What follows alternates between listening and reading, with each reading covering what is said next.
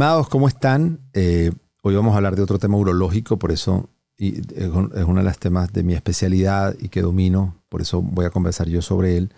Eh, como saben, siempre les insisto, cuando hablamos de temas eh, que no son mi especialidad, busco con mucho cuidado y trato siempre de traer un experto o algún líder de opinión para ayudarlos a darles información.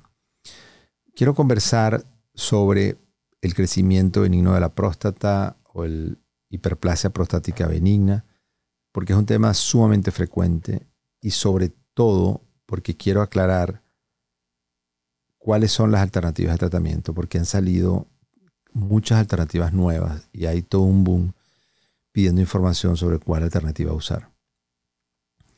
La próstata, como ya ustedes saben, es una glándula que está ubicada debajo de la vejiga y la uretra, que es el tubo que sale de la vejiga, tiene que perforar, tiene que salir a través de esta glándula para salir al, exterior. Cuando esta glándula crece, ella de alguna forma rodea la uretra y por lo tanto al crecer puede dificultar el paso de la orina a través de la uretra. En la medida que esta próstata crece, va cerrando más la uretra y se va creciendo dentro de la vejiga. Entonces, esto es lo que genera que el chorro sea delgado, que haya que empujar para orinar, que al terminar de orinar quede un goteo, que te pares de noche a orinar varias veces, que sientes que no vacías la vejiga completa. Esos síntomas son síntomas de crecimiento de la próstata, generalmente son producto de crecimiento benigno de la próstata. No tienen nada que ver con cáncer. Cuando el cáncer de próstata produce síntomas obstructivos, son cánceres localmente avanzados, son cánceres que ya han crecido y no cánceres en etapa precoces donde no dan síntomas. Por eso a veces le decimos no confundan los síntomas de crecimiento benigno obstructivo con los síntomas de cáncer, ya que el cáncer de próstata da síntomas obstructivos solamente cuando está localmente ya avanzado, en etapas mucho más avanzadas. Entonces, estos síntomas de crecimiento fundamentalmente suceden con la edad, porque al crecer, al avanzar en la edad, avanza el crecimiento de la próstata y por, por supuesto los síntomas obstructivos. No todo el mundo tiene síntomas obstructivos. No toda próstata grande obstruye. Hay próstatas grandes, pero que cuando va a orinar se relajan, son muy, muy, se dice lo que tienen el compliance, tienen una capacidad elástica de relajarse y dejar salir la orina muy fácil.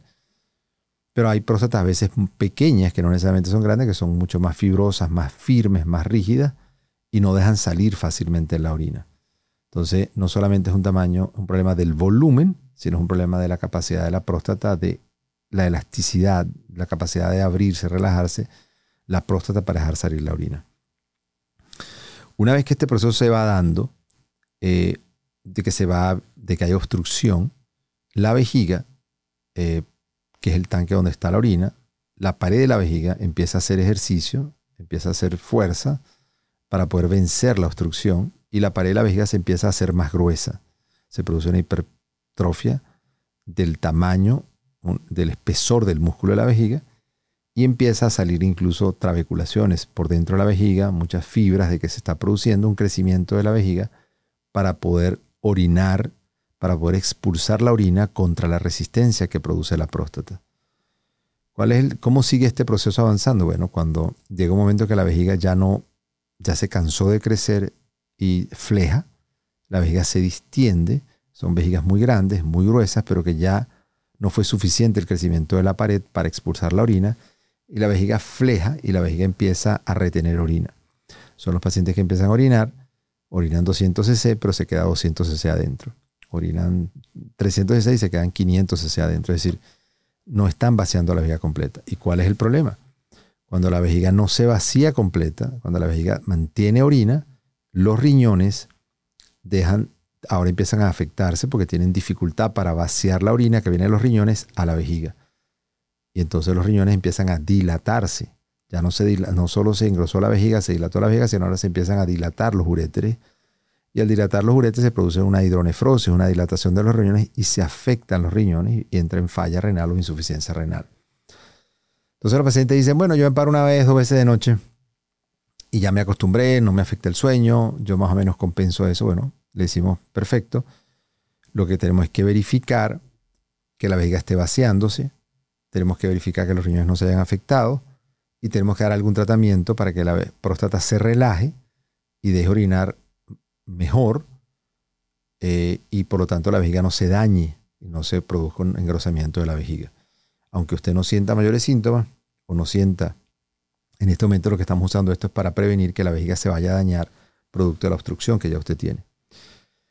Entonces, una vez que tiene la hiperplasia prostática, que ya hicimos todos los estudios, sabemos qué tamaño tiene la próstata, hicimos el antígeno prostático y estamos seguros que el crecimiento es producto de la elevación del antígeno, es producto del crecimiento benigno y que no estamos sospechando cáncer. Una vez que hemos descartado eso y decimos, mire, lo que tiene es un crecimiento benigno, aquí no hay cáncer, ahora vamos a poner el tratamiento.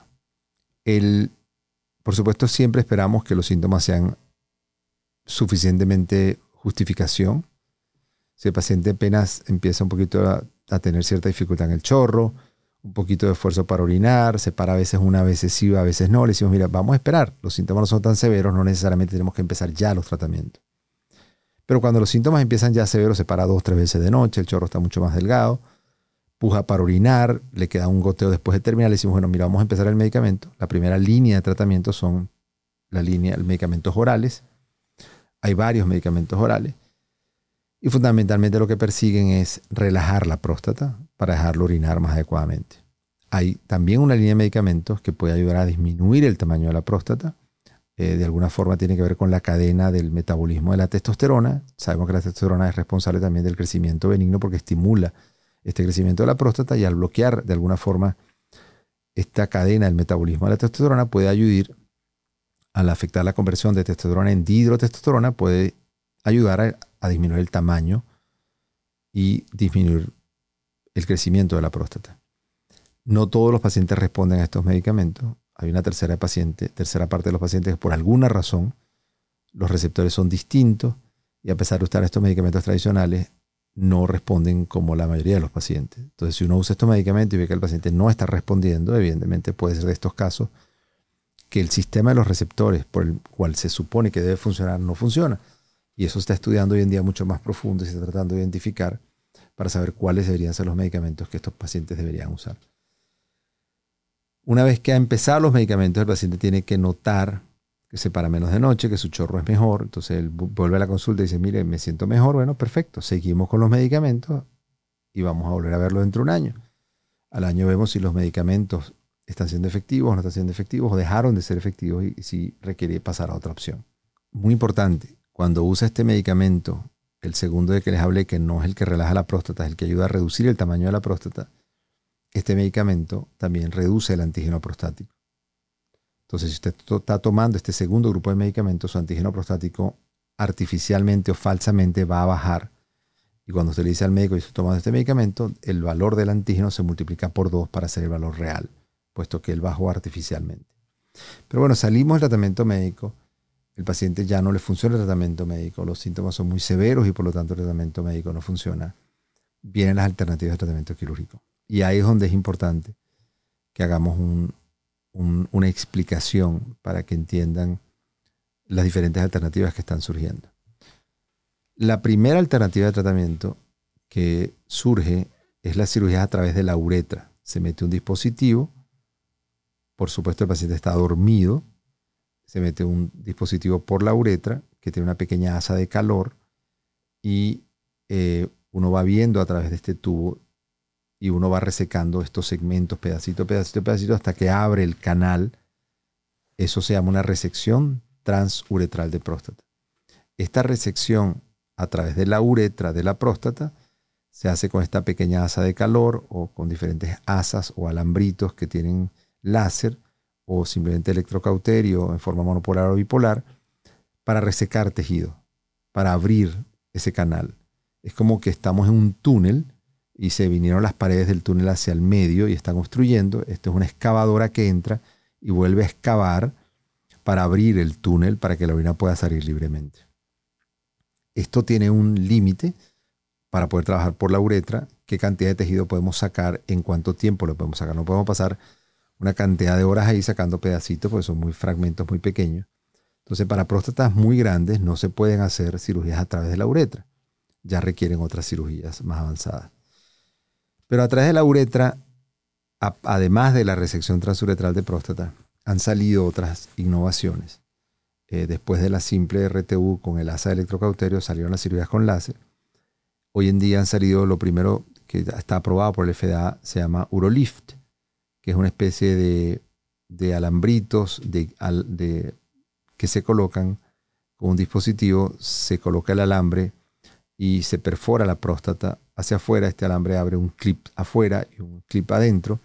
Y bueno, lamentablemente tiene, no es tan fácil explicarlo para que lo puedan visualizar, pero cuando vean el episodio que va a estar en video, vamos a agregar algunas imágenes que van a poder ver para entender el concepto de estos alambres, que de alguna forma al entrar y retraen, abren la próstata porque la están abriendo la, el tejido lo abren como, como que pongamos unos, unos alambres, como que se cayeron las paredes del, del túnel y pongamos unos alambres que van de adentro del túnel hacia afuera, jalando las paredes hacia afuera para mantener las paredes abiertas.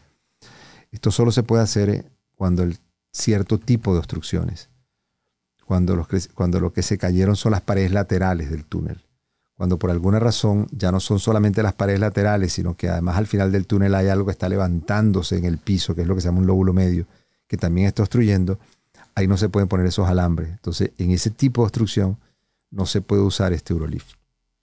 Entonces son para crecimientos pequeños. La gran ventaja, que como está levantando las paredes hacia afuera, no está afectando los conductos eh, eyaculatorios, la preservación de la eyaculación se mantiene. Después del Urolift, y, no solo Urolift, han salido otros dispositivos también que tratan de generar este sistema mecánico de retracción de las paredes del túnel hacia los lados. Después sale el, el Zoom, que es un mecanismo donde se inyecta a través de una aguja que entra por la uretra, se inyecta dentro de la próstata, varias punciones, para inyectar vapor de agua caliente a alta temperatura para que necrose, para que muera el tejido por calor. Y al morir el tejido, el tejido se encoge, se retrae, y al retraerse, estas paredes se separan nuevamente y se abre el túnel. Eh, suena en teoría muy interesante, sin embargo no es lo efectivo que se quiere, sobre todo para próstatas grandes, este, no es tan efectivo en este proceso de destrucción, porque no es que se pueda inyectar todas las veces que uno quiera. Eh, de, alguna forma, por otro lado, es un procedimiento, si bien no es muy efectivo, tampoco es muy, no hay muchos efectos adversos, pero hay que tener con cuidado. Recientemente operé a un paciente que tenía una fístula, metieron esta aguja y eh, quemaron el tejido y se abrió un orificio entre la celda prostática y el recto. Y el paciente después está orinando por el recto. Entonces también, porque parezca sencillo, no significa que no tiene riesgo, hay que hacerlo con cuidado. Después del Retsum sale el Aquablation, que también está aprobado por el FDA.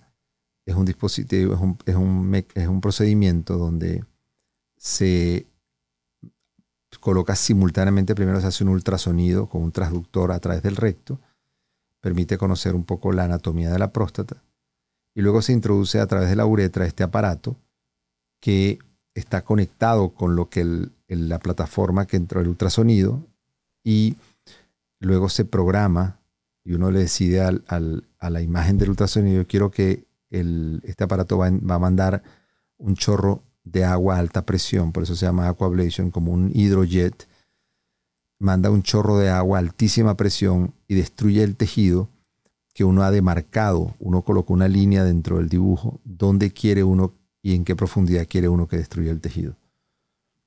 Esto es una especie de RTU de próstata, pero mucho más rápida y mucho más precisa porque es la plataforma de robot la que decide en base a si uno planeó adecuadamente y destruye el tejido en 3-4 minutos.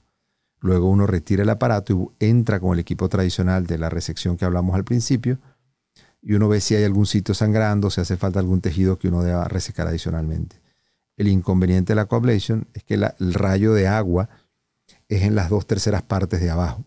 No destruye la comisura anterior, no destruye, es decir, si el túnel está cerrado por las paredes laterales, perfecto, pero no toca el techo. Si el techo está caído y también está obstruyendo, este aparato no toca el techo y por lo tanto depende del tipo de obstrucción. Lo otro importante, que a veces cuando destruimos las paredes laterales del túnel para abrirlo, el techo se cae. Entonces la gente dice, no, el aquablation destruyó las paredes laterales, pero el paciente no queda, cuando uno le hace una endoscopia después se da cuenta que el techo bajó y ahora está obstruyendo.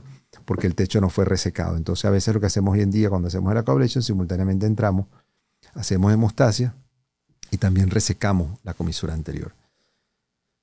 Es un procedimiento relativamente sencillo.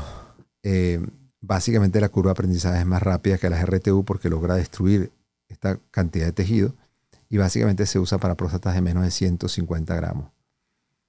Ha habido un par de complicaciones también con el aquablation. Se ha descrito incluso eh, lesiones de recto con el ultrasonido que está dentro del recto. Es muy importante, el paciente está dormido y a veces la manipulación del ultrasonido que se está haciendo, como no hay dolor y no hay resistencia porque es muy suave, se ha 10, 12 casos de lesiones de recto. Entonces, por supuesto, se han hecho ya miles de casos, pero es importante tenerlo en cuenta, eh, que debe hacerse con mucho cuidado eh, para poder resolverlo. Después de esto, vamos a hacer una pequeña pausa para seguir continuando de las alternativas quirúrgicas para el crecimiento benigno de próstata.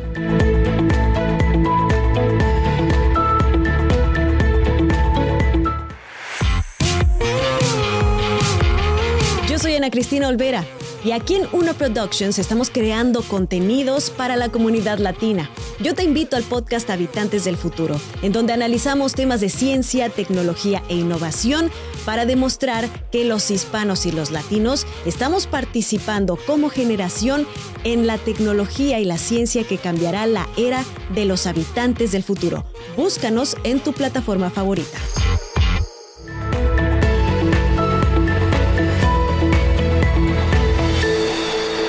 Estimados, ¿cómo están? Otra vez bienvenidos. Estamos hablando de las alternativas quirúrgicas para el crecimiento benigno de próstata. Hicimos un recorrido por las menos invasivas. Pasamos primero por medicamentos, después pasamos por eh, Urolif, Red Zoom, Aquablation.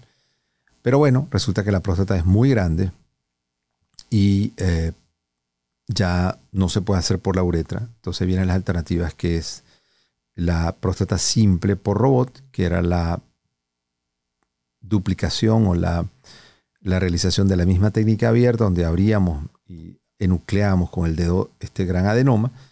Básicamente yo describí esa técnica hace muchos años de cómo hacer esta cirugía benigna con robot. Hoy en día se coloca el robot va a través de cuatro o cinco orificios y se abre la vejiga, se saca este contenido que está dentro de la próstata. Es como, imagínense una mandarina y se saca el contenido y se deja la concha de la mandarina. Pero se sacan todos los gajos, todos los, los que están dentro de la mandarina. Y se deja solamente la cáscara y queda totalmente desobstruido. Este procedimiento, que es la duplicación o la, copia o la reproducción de lo que hacíamos en cirugía abierta, es el procedimiento más efectivo.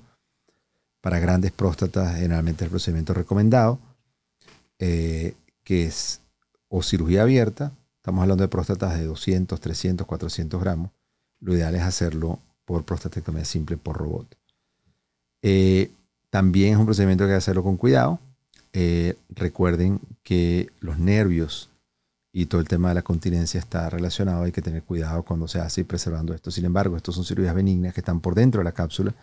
Por lo tanto, el riesgo de afectación de la erección es muy bajo. Muy importante, toda la cirugía de próstata, a pesar de que algunas plataformas prometen preservar la eyaculación, si retiran el tejido, van a producir la pérdida de la eyaculación. Solo si es red zoom, donde fulguraron un poquito y se abrió, o son los alambritos y abren, este, puedes garantizar que no se va a afectar la eyaculación. Pero en aquablation incluso, en la medida que te vas profundo y sacas más tejido, que tienes mejores resultados a largo plazo también, si estás sacando más tejido, si estás excavando mejor las paredes del túnel, mientras más profunda haces la excavación, más tiempo va a durar la reparación que hiciste. Si apenas hiciste una pequeña excavación, las paredes se van a volver a venir al medio y van a volver a obstruir. Entonces, en la medida que quieres un procedimiento mucho más efectivo, hay que tener muy claro que no le puedes prometer al paciente que va, a mantener la eyaculación. Otro procedimiento mínimamente invasivo que hay que hablarlo porque, está, porque los pacientes están preguntando y es una alternativa que hay que tener en cuenta, sobre todo en pacientes que tienen riesgo de cirugías o tienen efectos adversos con los medicamentos que se llama, que es la embolización arterial de la próstata. Es un procedimiento que es realizado por los radiólogos, es un procedimiento de radiología intervencionista, viajan por las arterias y llegan a las arterias de la próstata. Y hoy en día esta, esta técnica es muy bien dominada en centros de experticia y pueden embolizar las arterias que le dan el flujo sanguíneo a la próstata. Al obstruir esas arterias, la próstata se encoge porque ya no tiene circulación y al encogerse pues se abre el canal. Eh, como toda técnica, ha habido complicaciones importantes, necrosis de vejiga, necrosis de pene, porque han ocluido eh, troncos principales y no lo suficientemente distales al final del árbol, al final del vaso, y han comprometido otras circulaciones. Entonces, pero básicamente pueden ser anecdóticas porque en centros entrenados donde ya realmente esta técnica se domina, eh, la posibilidad de complicaciones es baja. El único inconveniente, evidentemente, es que tampoco es su nivel de desobstrucción es tan efectiva. Requiere varios meses hasta que el tejido se encoja y lo que se va a encoger es 20%. Entonces, para una próstata de 300 gramos, el 10-20% no es significativo en el grado de desobstrucción. Pero para próstatas no tan grandes o pacientes que no se pueden definitivamente operar, es una alternativa que hay que agregar y hay que tenerla eh, entre las líneas de tratamiento. Pacientes anticoagulados que están sangrando porque tienen próstatas grandes, que no se puede suspender la anticoagulación. Eh, una alternativa es embolizar la próstata para ver hasta dónde disminuye de tamaño. Entonces, bueno, con esto quería hacer un recorrido por las alternativas médicas, por las alternativas quirúrgicas para el crecimiento benigno de próstata. Lo importante es, si tienes síntomas, verificar qué tan severos son y verificar qué tanto están afectando su vejiga. Porque los pacientes dicen, me paro una vez, me paro dos veces, me paro tres veces y yo me vuelvo a dormir. No se trata de que se pare de noche, se trata de que disminuirle la dificultad a su vejiga para que pueda orinar más cómodamente, para que la vejiga no se dañe. Cuando la vejiga se daña, cuando la vejiga se hipertrofia y se dilata y ya usted retiene un litro de orina, llega el paciente y usted le quita ya la próstata, el paciente ya no orina bien, porque se dañó el motor. Se dañó el motor que empuja y que hace el vaciado de la vejiga. Entonces es muy importante, no con esto quiero decirle que tiene que ir corriendo a operarse, solamente que tiene que evaluarse para saber y que le puedan decir si usted está en ese momento donde todavía puede esperar, donde ahí perfectamente puede pasar años en tratamiento médico, o si su vejiga ya está reteniendo orina, no se está vaciando adecuadamente, sus riñones tienen dificultades para vaciarse, debe evaluar alguna alternativa quirúrgica, porque no hay razón para que esté orinando mal con todas las alternativas que existen hoy en día y puede perfectamente eh, tener una mucha mejor calidad de vida. Hay pacientes que no pueden andar en el carro, andan con un recolector para orinar, tienen un recolector al lado de la cama, eh, no pueden ver una película completa porque tienen que salir a orinarse. Este, o sea, realmente tienen una muy mala calidad de vida.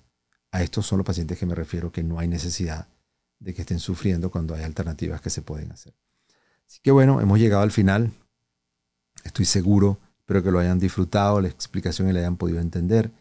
Eh, cualquier duda, por favor, escríbanos y por favor, eh, guarden el material y sobre todo, compártanlo, que estoy seguro que va a ser de gran utilidad. Así que por favor, se me cuidan, los quiero. Gracias. Hasta luego. Salud y Bienestar es producido en los estudios de Uno Productions en Glendale, California. Producido por René Sotelo. Dirección Alberto Arbelo. Coordinadora de producción Patricia Gasperi. Producción ejecutiva Luis Medina. Productor asociado Aleira Tomás. Postproducido por Christian Walter. Edición Carlos Knight.